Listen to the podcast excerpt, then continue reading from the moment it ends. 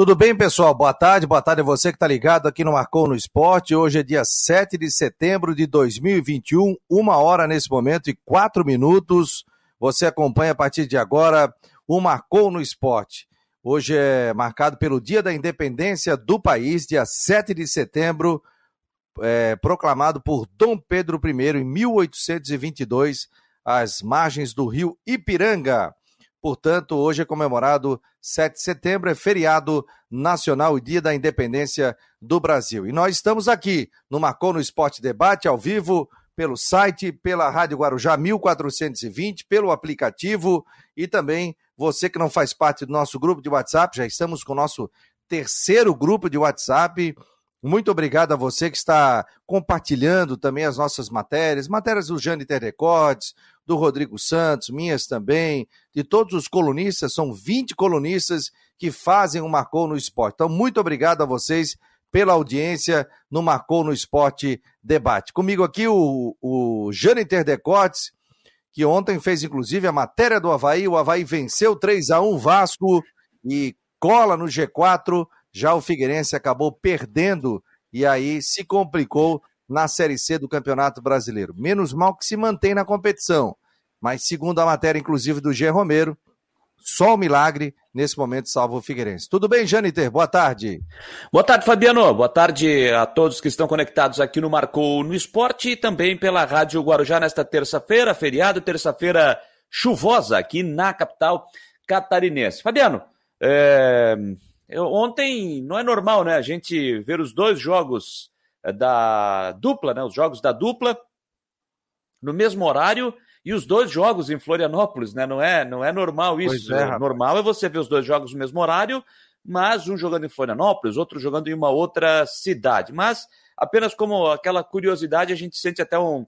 É, só aconteceu também porque não tem presença de torcida, senão isso não iria ocorrer e fica até complicado, né? Para você ver os dois jogos ao mesmo tempo, para você analisar, enfim, é, fica complicado. Mas vamos lá, começando pelo Havaí, que para mim fez um jogo seguro, fez um jogo bom, bem diferente do que foram os três últimos jogos que o Havaí não havia vencido, com duas derrotas e um empate. Ontem já foi um jogo seguro.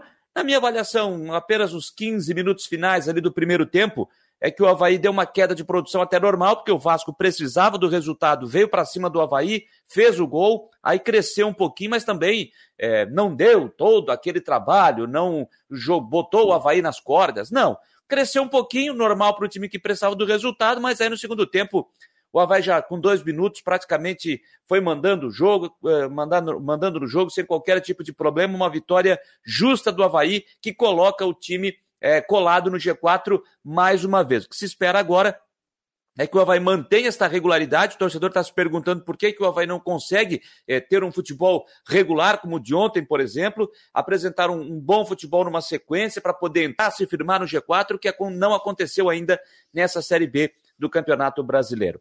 Bom, isso foi o que aconteceu na ilha. Agora, no continente, a gente já não pode dizer a mesma coisa.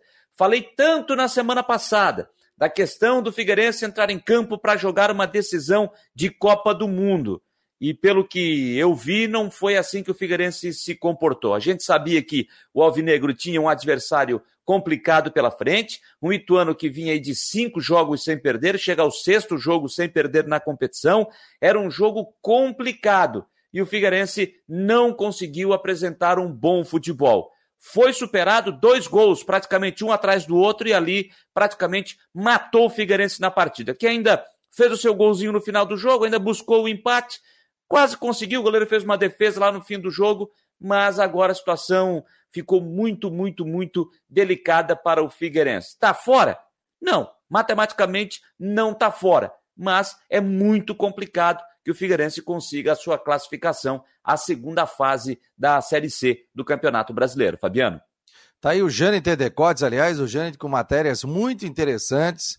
É só acessar ali a foto do Jâniter, coluna com, olha, recheada com informações. Ontem, inclusive, como eu disse, ele fez o material todo da, do, do jogo do Havaí, a vitória 3 a 1 diante do Vasco. O Rodrigo Santos também está chegando por aqui, diretamente de Brusque. Daqui a pouco nós teremos o Kelvin Soares, presidente da FEISPORT, que já está aqui conectado conosco e vai participar do programa sobre algumas competições que nós não teremos é, nesse ano de 2021. Estará ao vivo conosco. Tudo bem, Rodrigo? Chove aí em Brusque? Aqui começou a chuva agora, rapaz. Tem chuva e vento. Boa tarde, boa tarde, Fabiano, boa tarde, Janiter, boa tarde a todos ligados aqui é, no Marcou no Esporte. E corroborando com as palavras que eu ouvi do Janiter ali sobre o jogo do Figueirense, eu falei ontem que o Figueirense tinha a chance de bater no peito e dizer que era um time que poderia brigar pela classificação.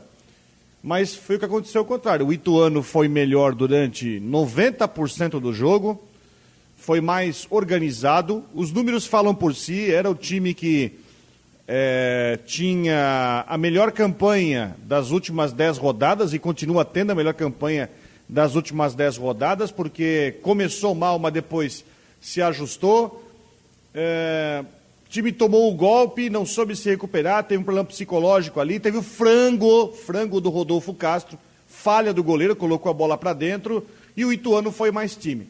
Né? Vamos falar a verdade, o Figueirense está eliminado, eu acho que a hora já é de, de repensar e ver.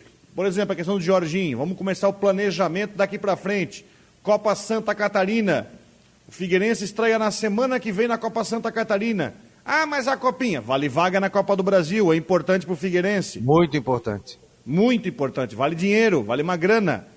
É, estreia semana que vem contra o Juventus de Jaraguá do Sul, jogando em casa. Então está na hora de pensar. Vamos fazer o projeto 22. Esse projeto 22 contém o Jorginho? Se contém, ok, segue o bonde e vamos para a copinha. Não contém? Então pensa no que vai fazer.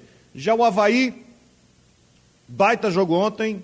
É, o Havaí, so, o Claudinei, o time do Havaí, souberam ler as deficiências do Vasco.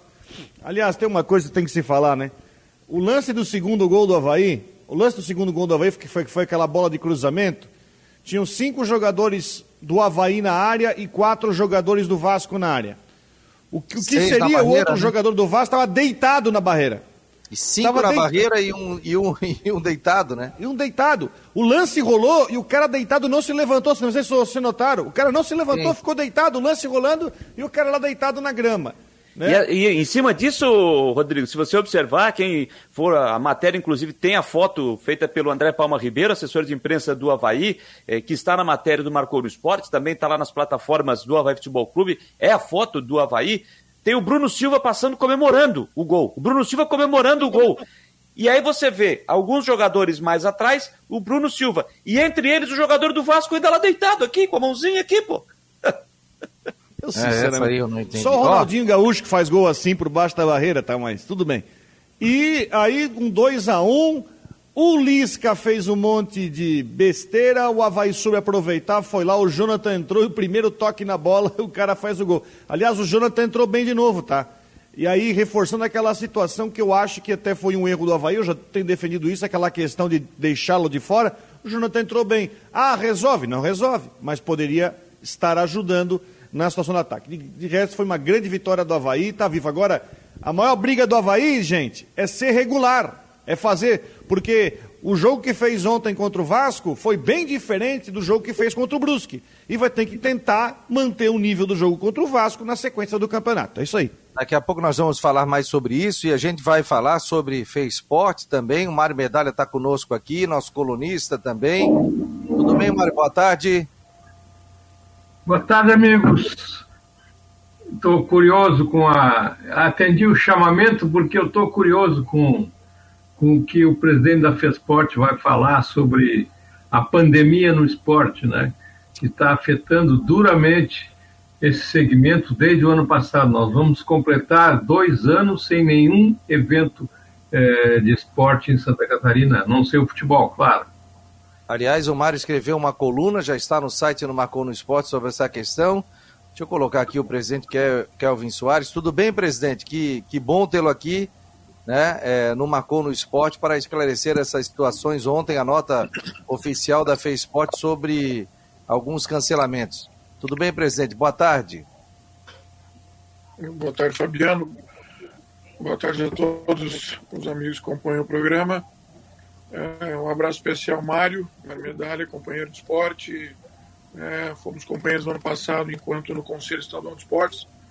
Uh, e sim, é uma, é uma, diria que é uma nota triste para todos nós, especialmente aqueles esportistas né, mais acirrados, é, entendendo que a, a FESPORT tomou todas as atitudes necessárias para que o calendário da FESPORT ele fosse mantido. É evidente que nós lutamos desde o início pela liberação do esporte, isso foi evidente nas portarias né, 441, 386, 620, quando liberamos o calendário das federações esportivas. Então, os eventos esportivos no estado estão acontecendo de vento em popa, graças a Deus, nesse segmento federativo de clubes, é, houve perdas, mas elas são menores, e o calendário está ativo aí desde maio, porque em abril nós fizemos a liberação através da portaria 441. O que de fato fica afetado são as competições da FESPOR, que congregam os municípios do estado. Nós vimos trabalhando com intensidade na, na, na, nas questões administrativas, licitações, convênios, enfim, porque nós tínhamos a convicção de, que os eventos seriam possíveis e que nós agora em setembro teríamos um cenário, vamos dizer assim, mais azul, né, como preconiza lá a matriz de risco uh, de transmissão da Covid. E, na verdade, esse, esse quadro não se configurou. Nós temos ainda duas regiões no gravíssimo, né, no vermelho. Nós tínhamos apenas uma, agora já são duas. É, foi uma, uma, uma, passagem de três semanas aí apenas região norte-nordeste do estado, lá em Joinville, no, no risco gravíssimo, e agora já são duas. A partir disso também avançamos, né? É, aliás, não conseguimos avançar para o nível azul, aquelas que já vinham durante essas três semanas aí, num risco leve, num risco amarelo, ou seja, não, não foi possível nós termos esse cenário mais azulado, vamos dizer assim, para que as competições elas pudessem contemplar os menores que não estão vacinados, né, os menores de 8 anos não estão vacinados.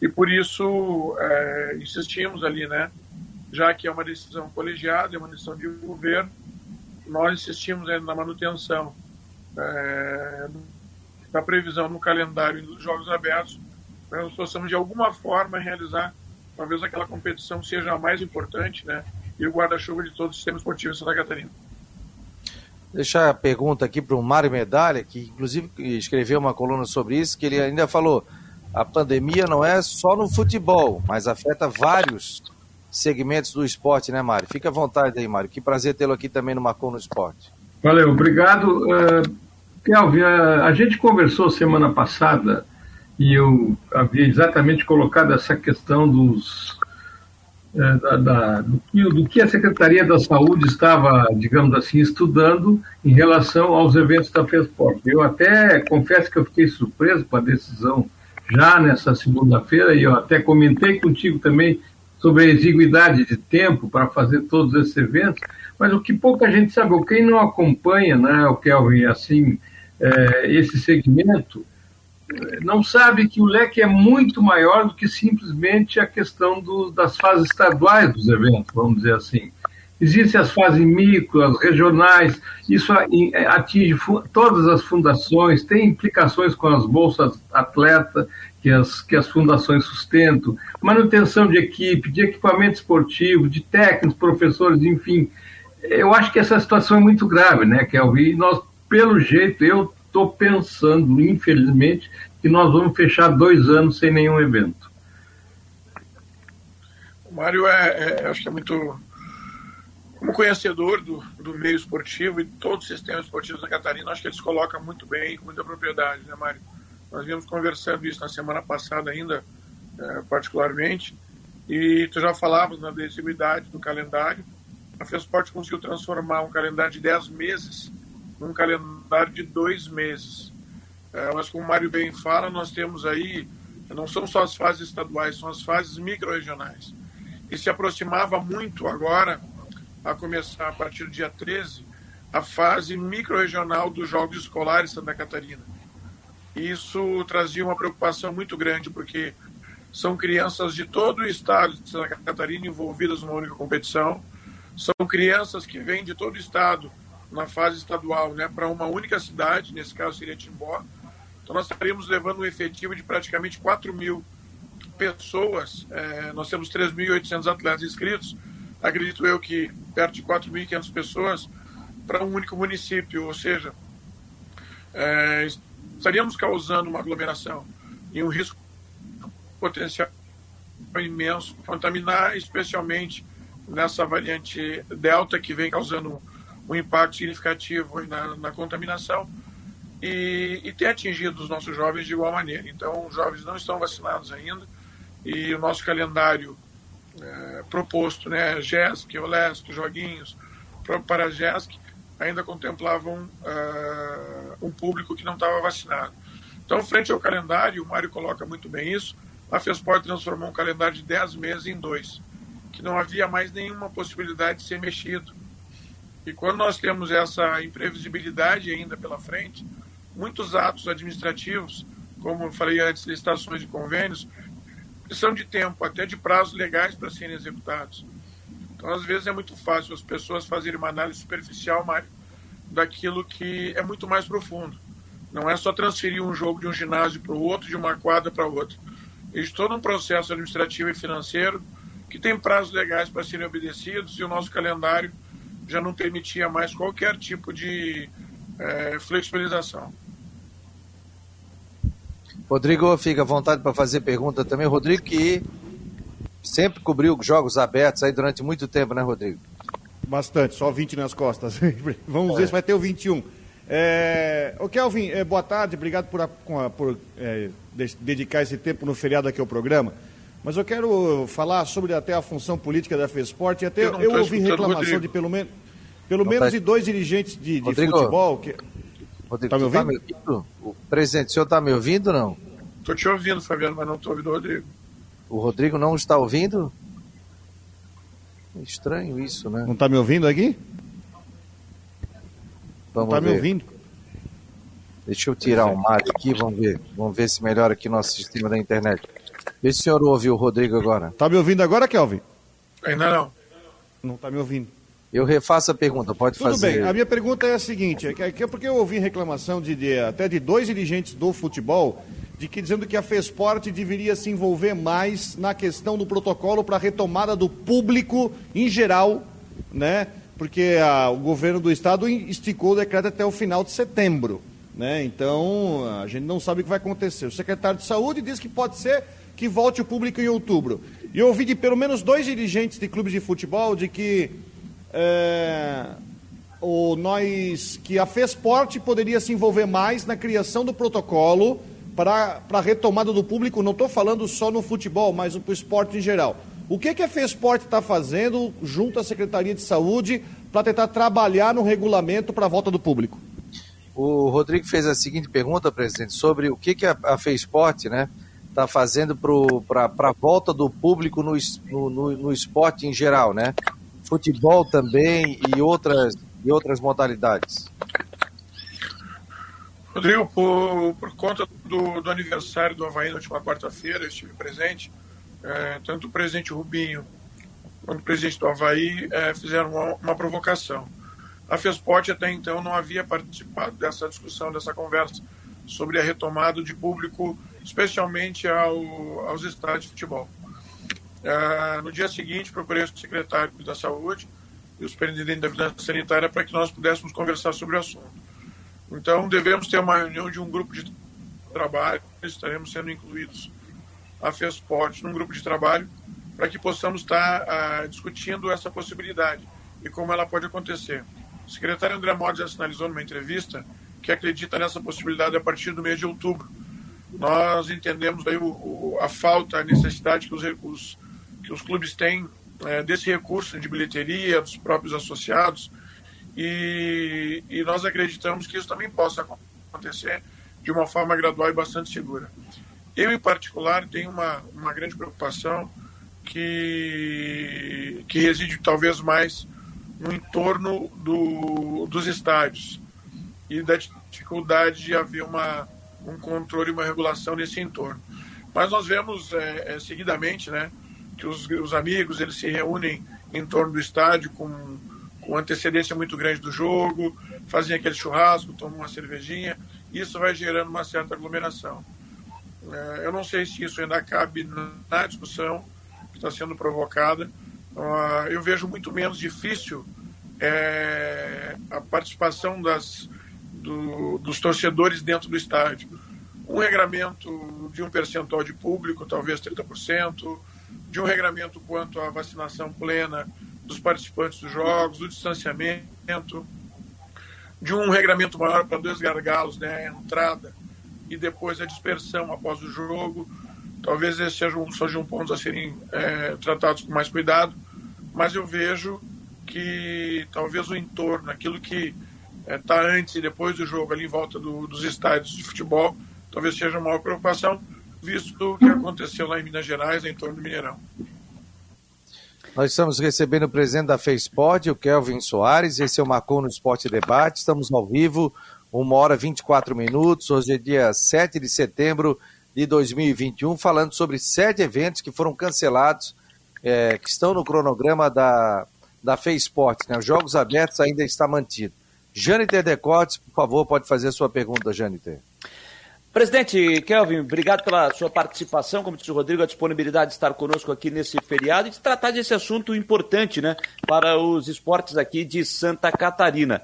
É, já foi confirmado, né, essa é a notícia, não vamos ter jogo, os joguinhos abertos de Santa Catarina, o JESC, o JAST, o Parajasc, o Parajesc, o Moleque Bom de Bola e também a Olesc, somente o JASC, só jogos abertos confirmados aqui para o município de São José, na Grande Florianópolis. Mas ainda tem um período até lá, presidente.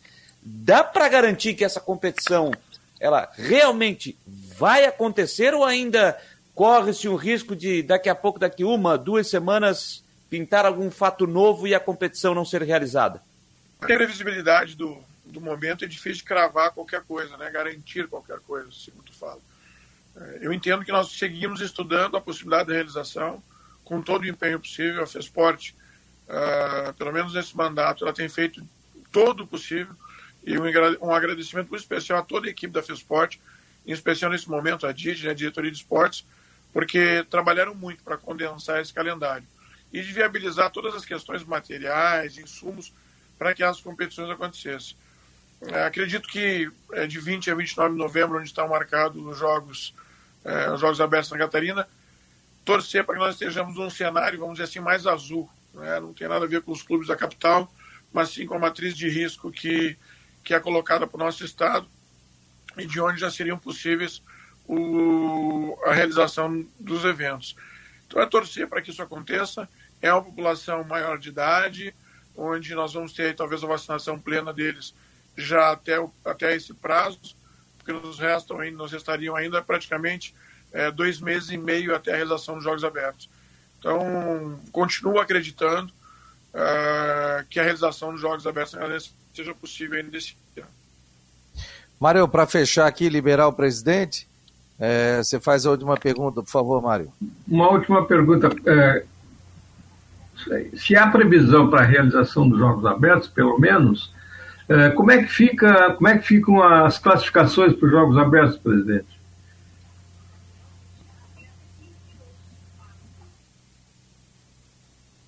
Pedro Fabiano, do também.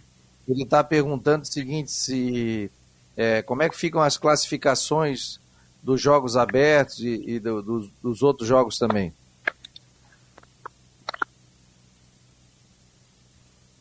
Oi, Mário. Deixa eu, deixa As classificações é, das fases Ô, Mário, regionais. regionais Os eu... regionais. Dos regionais, né, Mário? É isso a pergunta, é, né? É, as, as etapas classificatórias dos Jogos Abertos. As etapas classificatórias dos Jogos Abertos. É que nós tenhamos a realização delas. Elas foram pensadas numa logística um, um pouco mais econômica de tempo e de custo para os municípios. Então, nós estaremos realizando os micro-regionais em apenas um dia, e os regionais, foram, foi aumentado o número de regionais de seis para nove, para que nós também tivéssemos assim uma, uma descentralização de, de público e aí nós conseguíssemos também realizar essa competição regional em um dia e meio e dar a classificação para esses municípios na fase estadual. Presidente, muito obrigado. Hoje é feriado, né? Mas o senhor é, nos atendeu aqui. A, a, nota foi ontem no início da noite, né? De, de sete é, campeonatos que estavam cancelados em função da pandemia. Desejo sucesso ao senhor e, e o Marcou no Esporte aqui, o nosso site, as nossas plataformas digitais estão à disposição aqui da Feisport. Grande abraço, muito obrigado, presidente. Obrigado, Fabiano. Agradecer a todos vocês aí pela possibilidade de é, fazer o contraponto da FESPOT, algumas interpretações que vêm acontecendo. É importante que as pessoas tenham a sensibilidade de entender que o momento é pandêmico e essa pandemia gerou perdas em todos os segmentos. Ninguém está dizendo que com o cancelamento o esporte é o vilão, mas porque é, nós precisamos de atividade física e esporte, mas entender que o momento é bastante delicado e que nós não não possamos uh, uh, as pessoas que autorizaram esses eventos de massa e centralizamos crianças e, e no evento esportivo que pode ter gerado um, uma contaminação maior. Então, Fabiano, muito obrigado. A ti e a tua equipe, um abraço especial, Mário, que é um grande conselheiro do esporte e particularmente do nosso gabinete lá, porque entende aquilo que fala, né? tem, tem conhecimento do sistema e isso é muito bacana. Muito obrigado, Mário. Obrigado, presidente. Um abraço, obrigado. Está aí o presidente da FESPOT, o Kelvin Soares, falando sobre essas competições em função da pandemia, né? Infelizmente, isso. E, e, e o detalhe é o seguinte, né? Teve muitas cidades que acabaram desistindo, né? A FESPOT, apesar de ter ido atrás, buscando tudo, mas teve esse tipo de dificuldade. Mário Medalha, ontem falasse do Getúlio, Mário, e o Getúlio acabou com o jogo, meu jovem. Pois é, rapaz, só, só para me contrariar, né? Mas eu olha, recebi... eu, eu, torço.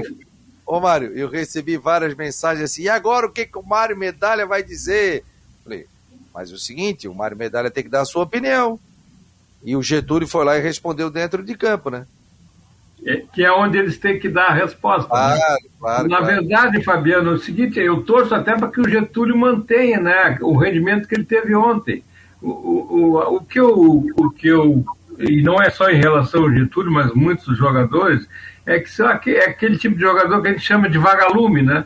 Que joga bem uma partida, na outra desaparece, ou enfim. E o Getúlio é, é esse caso, né? E outra coisa, né, Fabiano? Tu vê só como, como, como, como ficou a situação do Claudinei. Ele acaba, ah, digamos assim, escalando certo por eh, motivos tortos ou seja, entrou o Jean Kleber no lugar do. no lugar do. do. Ajudem aí, meu do Lourenço. É do Lourenço. Lourenço. Do Lourenço, do Lourenço. Entrou no lugar do Lourenço e jogou bem, jogou um partidão. Entendeu? E eu acho, inclusive, é, aí é a minha opinião, claro, eu acho, inclusive, que o meio de campo do Havaí foi, ficou muito mais rápido é, é, muito mais assim é muito mais rápido né? Jogou jogou muito mais para frente é, sem uma preocupação exagerada de marcação é, e eu acho que não sei é claro que o Lourenço deve voltar né? O Lourenço é, é, um dos, é um dos queridinhos do Claudinei ele deve voltar no próximo jogo. Mas eu vi muita coisa boa no meio de campo do Havaí que, que jogou contra o Vasco só que é o seguinte, né, pessoal? O Havaí abriu a rodada, né? É, o Curitiba tem 22 jogos, CRB 22, Botafogo 22, Goiás 21 e o Havaí tem 23, Náutico 22. O Havaí hoje é o quinto com 37 pontos. Mas ainda tem rodada aí pela frente. Sampaio Correia pode encostar também no Havaí. Mas é que eu disse, ó, o bolo tá formado, né? E aí eu, eu deixo à disposição, vamos falar de Havaí aqui, é, para que vocês possam analisar tanto o, o Jâniter e também o Rodrigo e o Mário Medalha. Toca a ficha aí, galera. Verdade é que o Havaí não perdeu terreno, isso que é importante. Mas agora assim, ó, a, o Jean Kleber nessa partida, ele tem entrado no segundo tempo do jogo com o Brusque, mas pouco, pouco fez.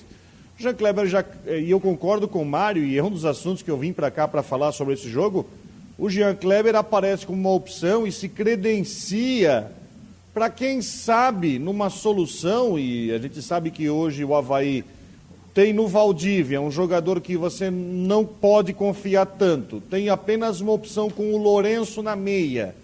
Uh, por que não tentar fazer essa, essa sendo a, a opção para uma mudança de jogo? Eu acho que funcionou bem.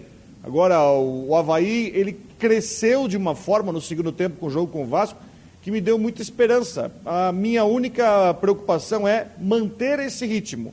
manter essa mesma disposição nas outras partidas, porque contra o Vasco foi um jogo que realmente impressionou todos os torcedores do Havaí. É, e, e, em resumo, né, Rodrigo? Acho que pelo que você está dizendo, essa questão do Jean Kleber, e eu estou indo nessa tua linha, que na fila o Jean Kleber passou o Valdívia, né? O Valdívia passou para frente, né? Perfeito, perfeito. Passou para frente, eu concordo contigo. O Valdívia, que eu já defendi ser titular, inclusive, do, do, do time do Havaí lá atrás, mas também entendo que já há, um, há algum tempo o Valdívia não vem rendendo, mesmo entrando nos jogos também não vem desempenhando um bom futebol. E o Jean Kleber ontem entrando na partida, entrando não, começando o jogo pela ausência do Lourenço suspenso pelo terceiro amarelo, eu acho que o Jean Kleber ontem deu uma sustentação nova ao setor de meio de campo uh, do Havaí. É, só acho que dos jogadores de ontem, quem esteve um pouco abaixo na minha avaliação foi o Marcos Serrato, né? Que começou bem no Havaí, sendo um jogador importante, aí passou aquele período afastado por conta de lesão e depois que voltou, não voltou bem. Então acho que ele esteve mais uma vez, esteve abaixo. E olha, é, pelo que o Jean Kleber apresentou ontem, eu já vejo o Jean Kleber como alternativa para início de jogo, para começar a partida. E acredito que o Lourenço vai voltar para o time. O Claudinei tem essa característica. É, o, o, o Lourenço é titular do Claudinei. Ele vai voltar para o time porque saiu por suspensão. Então, acho que dá para pensar nesse momento o Jean Kleber no time, quem sabe na vaga do Marcos Serrato. E aí o Serrato ficando como uma alternativa para a etapa complementar. Eu gostei de novo da sustentação da zaga, apesar de, de, entender que houve uma falha de comunicação no gol do Vasco, houve um erro, houve um espaçamento grande para a enfiada de bola para o Germancano, para depois ele colocar para o Morato fazer o gol. Né? Teve, teve para mim, teve ali um, uma falha de comunicação. Se, se observar, o alemão estava aberto ali já, já atrás, o, o Betão tinha saído, o alemão fechou, e aí aqui na esquerda o João Lucas tentou cobrir, ficou perdido o sistema defensivo do Havaí e o Vasco fez o gol. Mas eu acho que a zaga voltou a ser aquela zaga que o torcedor está habituado, uma zaga mais consistente com o alemão e o Betão. E acho que tem que ser assim de novo. Acho que o Rafael Pereira é, não tem que vir para o time, tem que ficar aguardando. O Rafael Pereira entrou já no final da partida. Então acho que ali a zaga volta de novo a ser Betão e alemão. E acho que o Copete ontem também fez um grande jogo. Que, que visão, de, que enfiada de bola que ele deu para o Getúlio para fazer o primeiro gol, né? Uma bola entre a zaga, o Getúlio apareceu rápido, tirou do Vanderlei para fazer o gol. Acho que o Getúlio ontem foi bem na partida. Participação também direta no gol, apesar daquela bizarrice da, da zaga do Vasco no momento da falta. Seis ao todo, né? Cinco de pé e um deitado, e o que ficou deitado ficou ali deitadinho olhando para ver o que, que ia acontecer. O Edilson fez o levantamento na segunda trave, o Getúlio de cabeça para trás e o Bruno Silva aparecendo para o meio para fazer o gol. E a jogada de contragolpe depois no lance do terceiro gol, o chute do, do Copete, a bola bateu na trave e voltou para o Jonathan, que no primeiro toque dele na bola empurrou para o fundo da rede e decidiu a partida. Tô com essa com o Rodrigo. Acho que o Havaí fez um grande jogo ontem, agora é saber se o Havaí vai conseguir pelo menos manter o que fez ontem nos outros jogos, a começar no confronto contra o Remo na próxima quinta-feira, a próxima quinta-feira não, na quinta-feira da outra semana, nove e meia da noite, lá em Belém, lá no, no, no, na casa do Leão. É, o Remo também é Leão. Então, o que se espera e que o torcedor está se perguntando é se o Havaí vai conseguir manter esse rendimento. Janiter, eu queria, a, a propósito, falasse da zaga do Havaí, concordo contigo, tem que ser o alemão e o Betão, com um detalhe a presença do Betão na zaga do Havaí, além da, da questão da experiência dele, toda, etc., é, significa também que o Havaí tem um bom lançador e um bom passador também. O, o Betão tem uma visão de jogo impressionante. Ele, ele fez um lance ontem, num desses, num desses, nesses lançamentos, que surpreendeu a, a, a, zaga do Vasco. Ele pegou, não lembro quem, completamente desmarcado, é, é, ele olhou parecia que ele ia fazer uma jogada aquela de, de, de, de, assim, aquele passe pertinho, não, ele fez um lançamento. Ele tem feito muito isso, Betão. Ele constantemente ele deixa os jogadores do Havaí, o, o ataque do Havaí, melhor dizendo, em boas condições. É uma grande vantagem, é mais uma que, o, que a zaga do Havaí ganha com o Betão.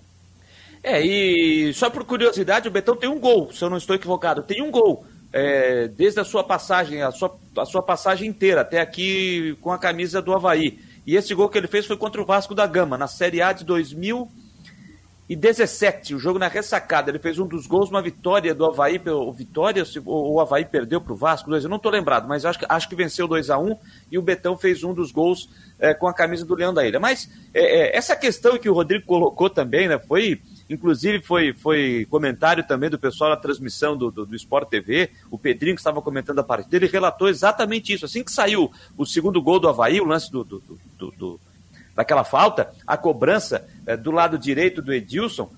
Gente, aquilo ali estava claro que ninguém ia bater direto. Aquilo ali é um cruzamento, ali é levantamento para a área, ou para procurar alguém na segunda trave, ou para procurar alguém ali na marca do pênalti para tentar fazer o gol de cabeça. E aí, o Vasco posiciona a barreira com cinco homens e coloca mais um deitado, como se fosse alguém bater direto dali. E aí você fica cinco do Havaí contra quatro do Vasco da Gama dentro da pequena área, praticamente. Vai estar tá sobrando alguém. E foi o que aconteceu. Levantou o Getúlio, apareceu sozinho. Aí foram para a cobertura do Getúlio, ele meteu para trás, quem apareceu sozinho? O Bruno Silva. Eu não lembro quem quem estava lá que ficou deitadinho assistindo o jogo, assistindo o lance. Mas foi um negócio, olha, bizarro, um negócio absurdo. E, e, e, o torcedor do Vasco da Gama tem que ficar na bronca realmente, né? E o Havaí não tem nada a ver com isso, foi lá e fez, e fez a sua parte. Mas olha, que foi um negócio bizarro, um negócio absurdo, e isso foi. E, outra coisa que a gente tem que falar, né? O gol do Vasco da Gama. É, para mim, na hora do, do, do gol, é, para mim tinha condição, mas não era claro, precisou ser checado pelo VAR. O VAR confirmou, o Bandeira deu impedimento, né? O Bandeira marcou o impedimento do Vasco, mas depois na checagem do VAR foi confirmado o gol. E o gol também, esse envolvendo o, segundo gol do Havaí, participação do Getúlio, o gol do Bruno Silva, também precisou da checagem do VAR, porque também é, foi observada a condição do Getúlio, depois da cobra, da, da, do levantamento, a cobrança de falta feita pelo Edilson, mas aí na checagem do VAR também foi verificado que o Getúlio estava em condição para meter aquela bola para trás e o Bruno Silva fazer o gol. Vitória importante, 3 a 1 faz o Havaí colar no G4 e agora é manter esse equilíbrio aí daqui por diante, pelo menos é isso que o torcedor está esperando. Só lembrando que hoje é 7 de setembro, então a gente vai dar um chorinho pro pessoal aqui da internet, duas horas da tarde a gente entrega para a Rádio Guarujá, mas a gente vai ficar mais um pouco aqui batendo papo com o pessoal, com os internautas. Só que eu vou liberar, o homem já deu um cochilo, cinco minutinhos de cochilo, tá bom, né? Ronaldo Coutinho tá aqui, tranquilo, tal. Tá. E aí, Coutinho? Não, hoje vai ter que ser 100% e 10%, é feriado. Teu time tá feio. Faz tempo. Hã? Faz tempo. Aquilo lá virou uma brisa. Tu estás com o microfone aí de cantor de sertanejo, hein? Olha, não queira escutar eu cantando. Ô Coutinho, aqui tá um dia assim em Floripa, escuro, assim, parece que até 6 horas da tarde, sabe? Anoitecendo, já choveu, vim correndo para casa para fazer é. o programa. Eu tava vendo que lá tá chovendo em Brusque, Ali tá, chove ali em Camboriú, Tijucas, Floripa, uh, aqui em Bituba. É, aqui, aqui agora parou. Estamos com 13 graus. Vocês aí estão com 18 graus na capital. Isso. Ali em Brusque está em torno de 19. Tá bem, bem fresquinho. E vai ficar com chove, não molha, mas incomoda e atrapalha aí o pessoal. E vai manter esse tempo é mais instável hoje. Amanhã tem chance de chuva na madrugada, amanhecer, dá uma melhorada, esquenta e volta a ter chuva final do dia à noite. Na quinta começa, vai saindo a frente fria, cai a temperatura à noite. Durante o dia até dá uma esquentada, depois à noite cai. E aí na sexta, sábado, domingo, tempo bom. Vai fazer frio para tua alegria, vai poder usar aí a camisa da, do Marcou no Esporte. Vou mandar casaco, uma é. para ti, ó. É, esse, esse, esse, esse é bom para usar no verão. É, isso tá bonito. Mano. Ó, o Rodrigo tá com preto, eu tô com branco.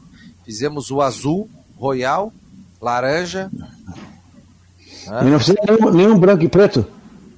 Não, é preto. Aí tu usa o não, preto. Branco e preto. Não, os dois, os dois juntos. Ah, tu queres branco e preto, queres com o símbolo do Figueirense ainda. É, podia ser branco, preto e verde ainda. Aí eu tenho que pagar o direito de 10%, sabe? Eu tenho que pagar o direito de imagem, direito de royalties, é isso aí mesmo. Não, é só fazer branco, preto e verde, pronto. Tá bom. São, cor, são cores normais, apenas coincidentes. Eu tenho que focar o que eu faço os moletons aqui, nós temos 10 tipos de cores. Aliás, Fabiano, eu, saí... eu posso fazer uma pergunta para o Coutinho? Ah, claro, oh, Manda. Aqui, né, Na área dele, eu já mandei até a pergunta para ti, mas não sei se tu visse. É o seguinte, a gente, a gente atravessa essa chamada crise hídrica aqui, falta de chuva, etc. Enquanto isso, a gente vê na Europa, na Ásia, nos Estados Unidos, Nova York agora teve uma tempestade que, horrorosa, que matou muita gente, etc. Esse chuvaréu todo que tem lá para cima, vamos dizer assim, não pode daqui a pouco vir para cá, na primavera, verão? Não, não agora. A, é, eu sempre digo, a natureza não dá pulo. Se tu fica muito tempo sem chover, em um determinado momento vem e vem com gosto. Isso é, é, comum acontecer. Toda vez que a gente sai de uma estiagem, quase sempre a gente tem problema com excesso de chuva. Quem deve ter ficado feliz com isso foi o Rodrigo ali. Ele está no lugar muito apropriado. Então, é, é, é, e mesmo dentro de períodos de estiagem, como o caso da Laninha, há três anos que nós estamos nessa situação de pouca chuva, mas nesses três anos nós tivemos enxurradas na região de Brusque, na região de Joinville, na região de Rio do Sul, chegou a dar até uma pequena enchente. O nosso problema é nós estamos colhendo o que foi plantado, a degradação. Então, tu tira a mata original, tu tira a, a, proteção do mar, a proteção dos rios, e aí acaba dando esse problema quando vem essas chuvas fortes em curto espaço de tempo, que deveriam ser absorvidas pelo mato e depois liberada, não. Não absorve, vai direto para o rio, leva o solo bom e aí acaba provocando essas enxurradas violentas. Onde, você escutou sobre os pinguins que estavam morrendo? Aí colocaram culpa nas mudanças climáticas também, dizendo que as mudanças climáticas diminuíram a oferta de alimento. Interessante, né? Os, os barcos pesqueiros que fazem pesca predatória não tem nada a ver com isso. Colocaram a culpa em cima do próprio São Pedro. A poluição com inseticida, com venenos que vão para o mar, também não tem nada a ver com isso. É a culpa de São Pedro. Como é fácil a gente colocar a culpa em mudanças climáticas para tudo, né? Daqui a pouco as mudanças climáticas estão deixando o Figueirense jogar ruim. Diminuiu o furacão, ficou uma brisa. Coutinho, um abraço para ti, querido. Bom feriado. Igualmente até quinta, sexta-feira. Não, mas tu vai voltar ao vivo? Volta. Ó, oh, já Não, consegui é, um é, que, é, é, é, que quarta e quinta é, o Guilherme tem o inglês, aí não dá. Estreia amanhã Imobiliária Stenhouse, aqui em Florianópolis, no norte da ilha. Estará conosco aqui. Será o patrocinador aqui do Ronaldo Coutinho. Só não vem me pedir um este, Stenhouse é, seria Casa de Pedra, né? Casa de Pedra. É, Casa é. de Pedra. Steinhaus, manezinho lá fala Stein, né? É, Stein. Steinhaus. É. Ele podia ter, podia ter pedido na Casa de Pedra, ficaria bem melhor. É, ó, Stenhouse, a imobiliária do norte da ilha, estará conosco aqui dentro do Marcou no Esporte, será o patrocinador é, do Ronaldo Coutinho. Coutinho, um grande abraço, querido. Ó, então, então vamos encerrando. Ó, e, e, me passa o endereço direitinho que eu vou te mandar o nosso uniforme aqui do Marcou no Esporte para tu entrar bonitinho. É, esse aí eu vou usar até no verão. Então tá bom. Um abraço, querido. Tchau, tchau. Até mais. Tchau. Ronaldo Coutinho, pô, homem tá aqui é um DJ lá, né? Cheio de microfone, cheio de coisa. Pessoal, o Rafael Manfro, acho que o Coutinho errou a previsão é, do estreito ontem. O Adair Martins Júnior está dizendo aqui, por, to, é, é, por jogos como esse de ontem, é que sou contra a maioria das críticas que se fazem ao Havaí, ao Claudinei e aos jogadores. O time é bom e jogou bem na maioria dos jogos. Vejo muitos comentários baseados apenas nos resultados e não na qualidade do time. O jogo do Brusque, por exemplo, se o Havaí vencesse, ninguém criticaria. E este ontem teria um monte de críticas se não vencesse, independente da forma como jogou as partidas. O, acredito que não seja aqui, né, Adair? Porque Muita gente, quando o Claudinei perdeu a invencibilidade, queriam tirar na marra o Claudinei Oliveira. Todo mundo tira, tira, tira tal.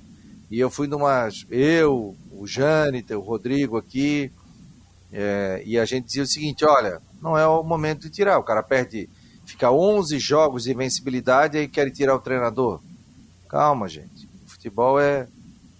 Nós tratamos com seres humanos, né? Tem dia que tu tá com dor no pé, tem dia que tu tá com encravada, tem dia que tu não tá bem, tem dia que tu tá com salário atrasado e isso contribui sim é, para que você faça um bom trabalho, porque tu não pensa, pô, tem conta para pagar. Ah, mas o cara ganha 100 mil, mas ele gasta bem também.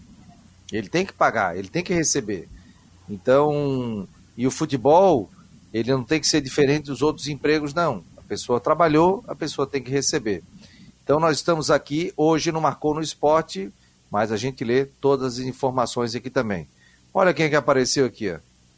Jean Romero, Pô, tava bonito ontem com aquele moletom preto, não marcou, hein? Direto do Scarpelli, hein? Um abraço, Fabiano, para vocês todos aí, para o Rodrigo Santos, Janter Decortes, professor Mário Medalha, e também com essa altíssima elegância, moletom branco aí, tá muito legal, viu, Fabiano? Tá, sim, já vai que pegar um, né? já ah, tô com certeza, isso aí tá, tá escalando já.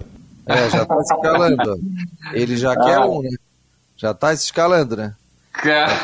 tem uma, tem uma, bacana, tem maior uma... sucesso. Aliás, o, o Jâniter tem um kit aqui com 15 peças aqui. Tu também tens que pegar de novo aqui. É, ou vai por Sedex, né, também.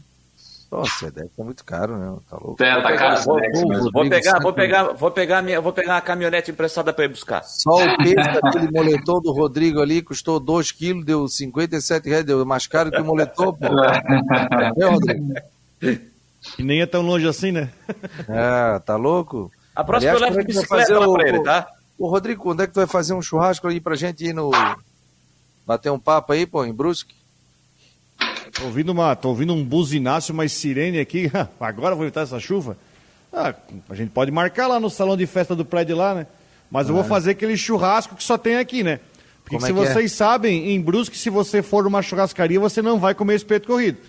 Como é que já, é? Já viesse naquela, acho que aquele nosso alcatra gigante, aquele com cebola, aquele negócio tudo, conhece já não? Pô, isso aí é bom, hein? Chamado filé de igreja, que a gente chama aqui. Ah, isso aí é bom, hein? É, gente? Oh. Ah, eu fui, não sei se eu, eu fui num, numa, num restaurante que fica na esquina, um pouco à frente do Augusto Bauer, ali, você sai do portão à esquerda. Aí tem um restaurante na esquina. Um não tem, tem mais. Ali. Não tem mais? Mas é ali. O careca ali, da van demoliu, construiu um novo do lado. É mesmo, né? Não sabe, mas ali, mas ali não, não era uma churrascaria, mas é, não, não era um. Era, é, eu não me lembro se era ah, É uma pizzaria com, com churrasco junto. Né? Isso, né? verdade, verdade, verdade. Bem lembrado, é isso, era uma pizzaria com churrasco junto, é verdade. Vou dar uma ligadinha para ele, e aí acabou que eu gostava com o pessoal fazer uma reunião da FCF. Sentava ali, tomava um esquisinho maravilhoso. Né? O Mário Medalha metia muito pau em mim. Mário Medalha, naquela coluna dele. O homem era afiado, os dedos afiados, né, Mário? O, o, o falecido José Elias Giuliari, quando fazia aqueles pronunciamentos nos, nos congressos, conselho técnico, aquela coisa toda, ele me enxergava e dizia: chegou a ave de arribação. ai, ai. O Mário Medalha, eu fui nos Jogos Abertos lá em Lages, rapaz. Aí a gente ficou no mesmo hotel saímos, batemos um papo, fomos ali ver o futsal, né? Feminino, né, Mário? Conversamos é. bastante. O Mário é um figuraço, um, uma boa praça aqui. O Mário é um cara contundente e, e tem opinião, e por isso que ele está aqui no Marcou no Esporte, né? O Mário até escreveu quando ele entrou no Marcou no Esporte, olha, se me pedirem a minha cabeça tal, é, ó, que o Mário tem total livre-arbítrio aqui para escrever o que ele quiser, dar a opinião dele. E é um cara que é, trabalhou com meu pai, inclusive. Vocês trabalharam junto na CBN, né, Mário? Na CBN e aquele programa que teve na TV Cultura, Cultura também. Esporte Cultura. É, Esporte Cultura. Figuraço, teu pai, figuraço. O pai está sempre ouvindo. Uh, e a minha mãe também lá na Cachoeira do Bom Jesus. Aliás, no domingo eu fui lá, fiz um arroz com camarão para eles fiz o camarão frito de entrada. Aí fiz, Opa. pai assim, coisa maravilhosa isso aqui e tal. Beijo, pai, beijo, mãe, ligados aqui no Marcou no Esporte. Jean Romero, me fale dessa situação e você colocou o seguinte: só um milagre, hein? É, exatamente, e nós falávamos é, durante a semana, todos, que era uma decisão esse confronto entre Figueirense e Ituano. E a decisão ela foi tomada, isso está muito claro. A vitória do Ituano, 2 a 1 sobre o Figueirense, uma decisão estabelecida, tomada dentro das quatro linhas, o que deixa aí o Figueirense bastante distante, então, de uma classificação. Só um milagre mesmo para classificar o Figueirense, como aconteceu no Campeonato Catarinense, que por uma questão de regulamento, o Figueirense voltou à fase de quartas de final. Então, o, foi uma situação aí bastante complicada, né? Tinha esperança de um bom resultado e o Figueirense acabou aí uh, tendo, apresentando um futebol mais modesto e sofrendo essa derrota do Ituano. Na verdade, foi um verdadeiro apagão porque os dois gols do Ituano, né, vocês acompanhando também esse, esse confronto, é, eles saíram praticamente juntos. Então a defesa do Figueirense sofreu um verdadeiro apagão. Foram dois gols quase colados, né, num intervalo de aproximadamente cinco minutos ou menos. E daí realmente complicou a situação. É, daqui para frente, realmente são três vitórias em três jogos, cuidando dos critérios de desempate. É a única chance, mas pelo que o Figueirense está apresentando também de futebol, fica difícil, né, acreditar, acreditar nisso. Agora, se bem que tudo é possível, só que pelo que a gente está acompanhando, realmente é pensar daqui para frente aí na Copa Santa Catarina, tentar buscar uma vaga na Copa do Brasil, acho que é o que está sobrando para o Figueirense e em termos de, de resultado, realmente a decisão me parece que foi tomada na noite passada. É, psicologicamente a gente viu que o Figueirense entrou é, não entrou bem na parte psicológica, porque tinha que é, entrar para uma decisão de Copa do Mundo e não entrou. O time errava passes 5 metros um do outro, não conseguia criar jogadas, não conseguia achar espaços dentro da, da, do, da, da marcação do, do, time do Ituano. Então não teve assim aquela agressividade, é, como eu citei lá no começo, que em nenhum momento no jogo do, do Havaí ontem o Vasco colocou o Havaí nas cordas. Não. Em nenhum momento no jogo do Figueirense ontem, o Figueirense colocou o Vitorino nas cordas. Em nenhum momento isso aconteceu. E acho que isso foi fundamental, isso que o Jean lembrou no, no segundo tempo. Estes dois gols, um atrás do outro, é, matou o Figueirense na partida. Concordo com o Rodrigo. Eu não, eu não sei se eu vou considerar frango, viu, Rodrigo? Mas falha sim. Uma botou falha. Pra dentro, até... gente. É, ele, sim, ele botou para dentro, mas acho que até uma falha grotesca do, do Rodolfo Castro uma bola, eu acho que é uma bola defensável, mas uma falha, uma falha, não, não vou colocar como frango, mas coloco como uma falha é, do, do Rodolfo Castro. Gente, e no lance do segundo gol, o, no lance do segundo gol, uma bola que foi cruzada para a área, foi todo mundo do meio para primeira no primeiro pau. E aí o cara do Heitor entrou livre nas costas de dois jogadores, o último era o Eltinho, que estava ali. Aí entrou livre, só para empurrar para o fundo da rede. Então, falha do goleiro no primeiro gol e uma falha total defensiva no lance do segundo gol, isso aí mata qualquer time que está precisando é, de um resultado único na partida, que é a vitória, que era o caso do Figueirense ontem. Então, realmente, ficou muito complicado, muito delicada a situação do Figueirense. E olha, o Jorginho foi questionado na coletiva sobre atrasos de salário. O Jorginho não quis falar. Ele disse: olha, não vou falar sobre esse assunto. Ele até disse: olha, eu sou sempre transparente nas respostas, mas hoje eu vou pedir desculpas porque eu quero focar só nos jogos daqui por diante. Esse assunto não sou eu que tenho que falar. Outra pessoa tem que falar. Então, a resposta, pela resposta do Jorginho, a leitura que eu faço é: existe salário atrasado. Agora, se isso tem interferência no desempenho dentro de campo, até acredito que não, porque o Figueirense não conseguiu ter um bom rendimento ao longo do campeonato da Série C até aqui. Mas que tem, a leitura que eu faço na resposta do Jorginho, é que tem salário atrasado, sim. Agora é engraçado que o. Só uma coisa mais rapidamente, o, quando o Lages e o Luiz Alberto estiveram aqui na, no programa e não faz um mês, a gente perguntou e eles garantiram, vou dizer confirmar, agora tem essa informação que é divergente, mas eles garantiram que o salário estava em dia.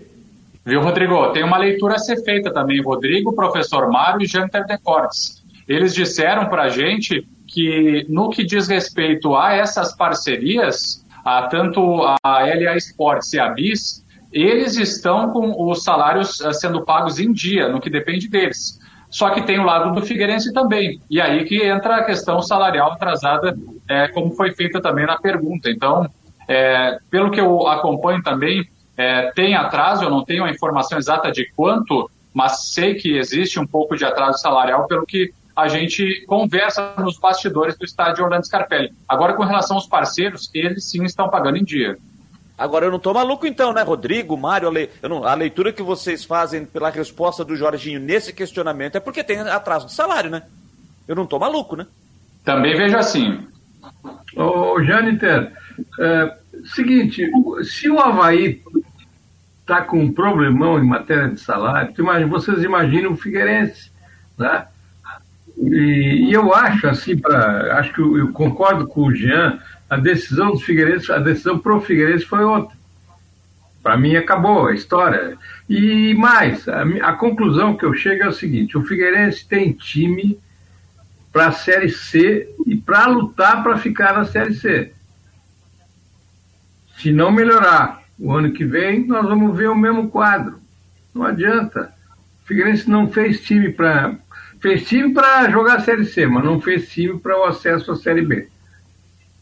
Só deixa só um minutinho para dar uma, uma parada, o Fabiano saiu. Eu preciso te, en, entregar a, o programa para a Rádio Guarujá, mas nós vamos continuar aqui pela internet mais um pouco. Então, são duas da tarde. Você que está ligado na Guarujá, segue com a programação e a gente segue por aqui também na internet. Ah, só falando sobre o negócio de salário atrasado, né? O, se você, o, claro, a, regra, a, a régua não é a mesma, né?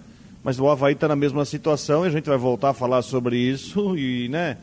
Não pode dizer que faltou entrega. Aliás, antes desse jogo do Havaí contra o Vasco, se questionava também a questão, é, porque o time, no jogo contra o Brusque, inclusive, é, e no, no jogo anterior, é, não está jogando a mesma coisa, por causa do salário atrasado. Não se viu contra o Vasco, não sei, enfim, né?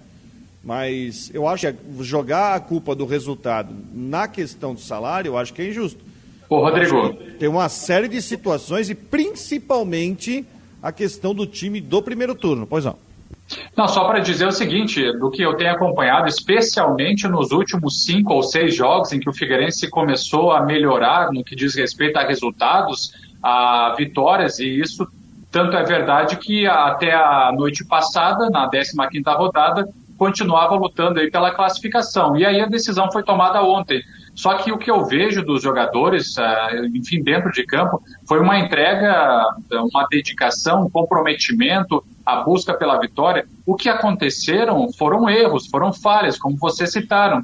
Falhas do sistema defensivo, enfim, uma falha do goleiro Rodolfo Castro. Então foram situações é, que ocorreram. Agora não faltou comprometimento, dedicação. Eu, eu não vejo nada relacionado com relação, por exemplo, ao atraso salarial e à entrega dentro de campo os próprios resultados. Também não vejo desse jeito. É, e sobre essa questão, né, o, o Figueirense, eu acho que os jogadores se dedicaram, gente. Ao longo da competição, os jogadores se dedicaram. Agora, falta qualidade, né? Falta qualidade. A gente viu isso ao longo da competição e acho que ontem faltou de novo. O Figueirense não fez um bom jogo. Lutou, se dedicou, mas não fez bom jogo. Tanto é que o Ituano fez dois gols um atrás do outro e matou a partida. Por mais que o Figueirense ainda fizesse um gol lá na final com o Mirandinha, depois teve uma cabeçada, não lembro qual foi o atleta que, que deu a cabeçada que o goleiro fez a defesa no finalzinho do jogo, o Pegorari. É, mas foi só isso. Né? Então, até para que o torcedor possa, possa entender o porquê que a gente fala do tamanho do pepino do Figueirense a partir de agora. O Rodrigo já. É, é que assim, matematicamente, matematicamente, o Figueirense ainda tem chance de classificação. O Figueirense é o sexto colocado com 20 pontos. A vitória do Ituano ontem fez o time paulista chegar a 28 e trouxe o Criciúma para quarto lugar com 26. Entre Criciúma e Figueirense, Criciúma quarto, Figueirense sexto, tem o Botafogo de Ribeirão Preto. Quinto colocado também com 20 pontos, uma vitória a mais do que o Figueirense. E na próxima rodada tem Criciúma e Botafogo, ou seja, um confronto direto entre quarto e quinto colocado. Se joga no sábado às 7 horas da noite, só que antes o Figueirense no sábado às 11 da manhã encara o São José lá em Porto Alegre. Então, o Figueirense, se ele quiser continuar ainda sonhando, ele vai ter que vencer o jogo. Porque assim, o Figueirense para tentar chegar, o Figueirense para tentar chegar vai ter que vencer os três jogos que restam. Então vai ter que fazer uma vitória diante do São José, que uh, está lutando ainda, se bem que dificilmente o São José vai cair, já abriu seis pontos lá do Paraná Clube, dificilmente cai.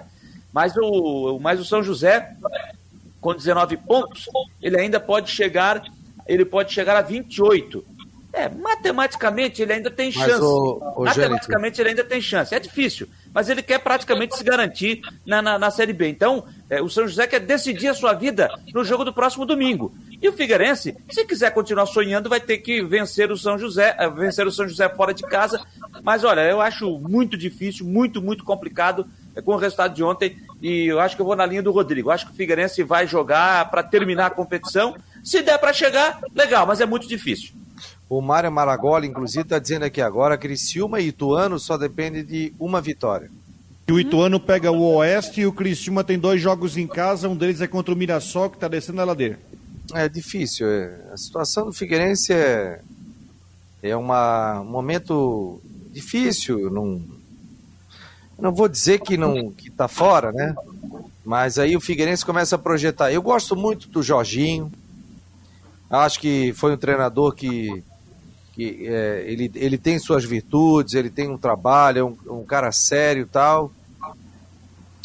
Mas chega um momento no fim da linha que não dá mais, sabe? Eu não, não, não, não sou para derrubar treinador tal, mas chega, muda, muda a filosofia, tenta fazer algo diferente.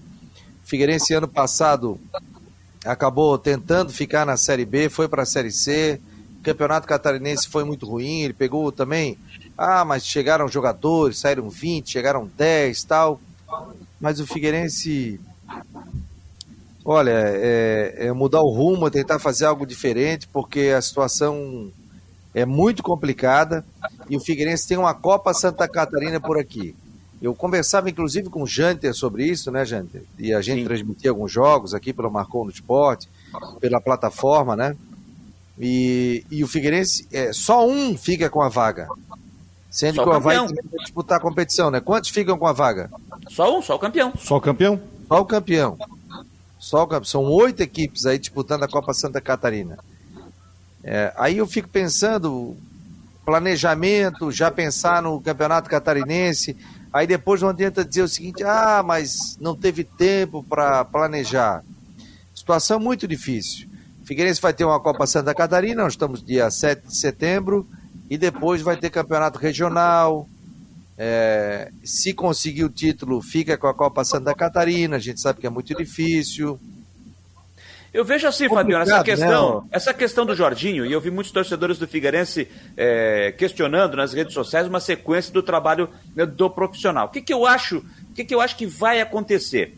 Como a gente já citou aqui, é muito complicada a situação do Figueirense para chegar à segunda fase da Série C, mas matematicamente ainda é possível. Eu até acho que o Figueirense vai fazer o seguinte: é, vai demitir o Jorginho agora? Hoje? Ah, vai anunciar uma demissão do Jorginho hoje? Não vai fazer isso, porque tem jogo já no sábado. De repente, vai esperar o jogo de sábado para ver o que vai acontecer no jogo com o São José. Se as chances acabarem ali, para o Figueirense, aí de repente eu acho que o Figueirense pode é, encerrar o trabalho do Jorginho e buscar um treinador para a Copa Santa Catarina, que já começa na semana que vem. Mas aí, é o que eu estou imaginando que pode acontecer, que é o que o Figueirense pode fazer. Eu estou imaginando isso. Agora, o que o Figueirense não pode fazer, caso ele siga esta linha, é o seguinte: olha, contra o São José, acabaram as chances, tem mais duas partidas para fazer apenas para cumprir tabela. Tem que pensar na Copa Santa Catarina. Vamos trazer um treinador. O treinador que o Figueirense irá trazer para a Copa Santa Catarina, veja bem, caso isso aconteça, eu acho que tem que ser o treinador que o Figueirense já vai estar pensando nele para o Campeonato Catarinense do ano que vem. Não trazer um treinador. Bom, vamos trazer um treinador para a Copa Santa Catarina. O objetivo é ser campeão para conquistar a vaga na Copa do Brasil. Ah, mas se não conquistar a vaga na Copa do Brasil? Eu acho que o trabalho tem que ser mantido. Tem que trazer um treinador pensando já no Campeonato Catarinense do ano que vem. Porque não adianta nada você fazer uma troca de técnico, trazer um treinador para a Copa Santa Catarina, não alcança o objetivo, troca o técnico e aí você vai, vai, vai, ter um outro treinador que vai ter um pouco menos de tempo para fazer o trabalho pensando no Catarinense em janeiro do ano que vem. Então, é, eu acho que é uma questão que o Figueirense tem que estudar muito bem no que ele vai fazer a partir de agora. Pessoal, isso se expande também, além da questão do técnico, né? Afinal, se o Jorginho vai continuar ou, ou enfim, vai haver uma troca daqui para frente, tem também a questão para ser alinhada das parcerias, né? Se a LA Sports vai continuar, não vai, se a BIS vai ficar até quando, o contrato vai até o final do Campeonato Catarinense do próximo ano com a BIS de José Carlos Lages. e, sobretudo, para a disputa da Copa Santa Catarina, a escolha e também, enfim, uma conversação, até mesmo pelas questões aí de contratos, para ver quais jogadores vão ficar, quais vão sair, porque é fundamental ter um elenco aí competitivo para disputar o título da competição que vale uma vaga na Copa do Brasil. Principalmente também Copinha, competição. Bom, Série C também, a Série C também é deficitária, né? Série C. Mas pelo menos a Série C paga a despesa de, de, de transporte. A Copinha nem isso. Né? Mas, enfim, é uma competição que você sabe que a exposição é lá embaixo. Não sei se vai ter transmissão em algum lugar. É, enfim, é uma, é uma, carne, já dizia o ex-presidente Delfim, tem, tem que comer carne de pescoço para ter o filé mignon na frente, né? Então, é, um, enfim, depois lá na frente vai ter o Joinville, que o Joinville vai ter uma hora que ele vai sair da Série D e vai encarar o campeonato. Tem o próprio Criciúma, que também não tem vaga na, série, na Copa do Brasil e vai precisar. Tem o Marcílio Dias, ou seja, não é uma competição fácil, né? Só o Havaí que vai com os aspirantes, porque ele já tem vaga na Copa do Brasil e porque é o atual campeão catarinense. Só para é... lembrar, a Copa Santa Catarina, né, Rodrigo? São oito times que vão disputar, turno único, então são sete rodadas, os quatro primeiros avançam para a fase semifinal, jogos de ida e volta, primeiro contra quarto, segundo contra terceiro. Os classificados avançam para a final e o vencedor, né, o vencedor é o campeão, declarado campeão e que fica com a vaga na Copa do Brasil. Os participantes, tá? Os participantes. Vamos aqui, ó. Primeira rodada, que está marcado aqui no site da, da federação. Dia 15 de setembro. 15 de setembro, 3 da tarde, lá em Criciúma. Tem Criciúma e Ercílio Luz. No mesmo dia, 15 de setembro, 3 da tarde, no Orlando Scarpelli, Figueirense e Juventus de Jaraguá do Sul. No dia 19 de setembro, um domingo, 3 da tarde, na ressacada, Havaí Marcílio Dias. E na quarta-feira, dia 15 de setembro, também lá em Caçador, no Carlos Alberto da Costa Neves, tem Caçador e Joinville. São os oito times que participam da Copinha. E o Rodrigo, o Patrick está fazendo uma pergunta aí. Pode fazer a pergunta para você puder responder ou, ou o Jâniter? Arimbrache. Não, mas o gente acabou de responder. É, você respondi para ele aqui os times da, da Copa Santa Catarina. Ah, sim, sim, sim. São oito times, né? São oito times. Oito times. Ah, até o quarto da segunda divisão pode entrar, por isso tem o caçador aí. O caçador vai ser rebaixado aí, que deve ser rebaixado para Série C do estadual, mas acabou se inscrevendo para jogar a copinha. Aliás, uh, não, não quero perder o embalo, já que nós estamos já no, nos finalmente. Temos que falar aí nos próximos dias sobre uma situação envolvendo o futebol feminino do Havaí, né?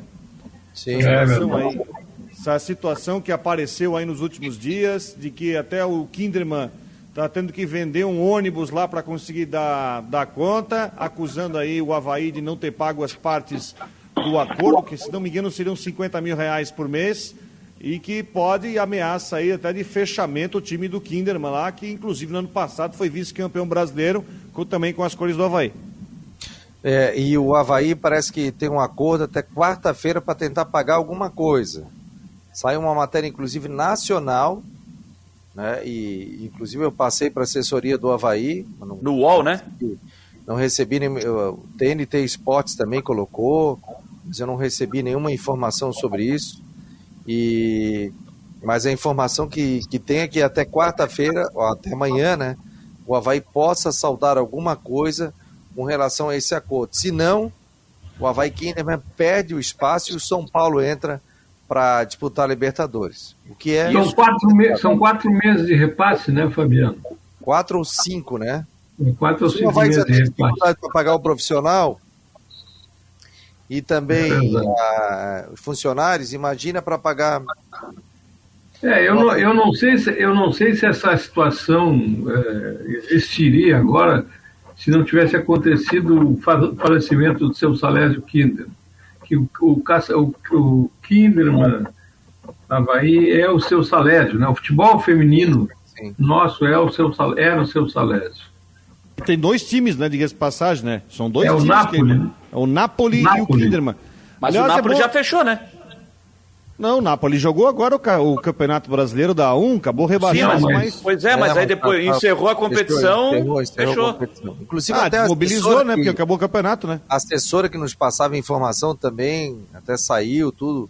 É uma mas ela já havia saído, né? né? É, mas ela havia uma, saído antes, né? Uma situação. O, o, o Jâniter, a gente estava lá no evento do Havaí e foi homenageado o seu Salésio Kinderman em memória. E lembra que o irmão dele recebeu a medalha e olhou para o céu e disse assim, ó, Salésio tal. Emocionante, falou pouco, mas falou bonito. Seu Geraldo e, Kinderman. Isso. E o presidente disse o seguinte, eu vou, Salésio, eu vou tentar cumprir o que você me pediu. Cuide das minhas meninas. E o Havaí tem essa dificuldade financeira. Lembra, gente? Verdade, o presidente Francisco Batistotti disse isso na entrevista que eu fiz com ele. Ele, né, quando foi abordado sobre essa questão do futebol feminino, ele disse, o, ele citou exatamente, foi essa frase que ele disse. É, meu irmão Salésio, para palavras do presidente Francisco Batistotti, vou tentar cumprir aquilo que eu prometi para você, que é cuidar das suas meninas. Palavras do presidente Francisco Batistotti.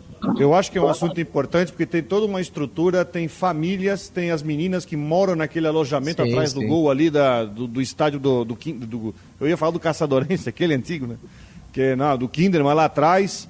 É, eu acho que tem uma situação. É bom contextualizar que o Havaí fez essa parceria com o Kinderman em 2000 quando estava na Série A, porque time que está na Série A tem a obrigação de manter o time de futebol feminino, seja na Série A1 ou A2. Aí o Havaí fez a parceria, mesmo na Série B manteve essa parceria, né, colheu frutos, né? Teve final Sim. transmitido em rede nacional, né? O Havaí, é, a imagem do Havaí teve grandes frutos no, na, na última temporada, no, nesse ano não, o Havaí acabou sendo eliminado, né? Jogou Mas, Libertadores, né?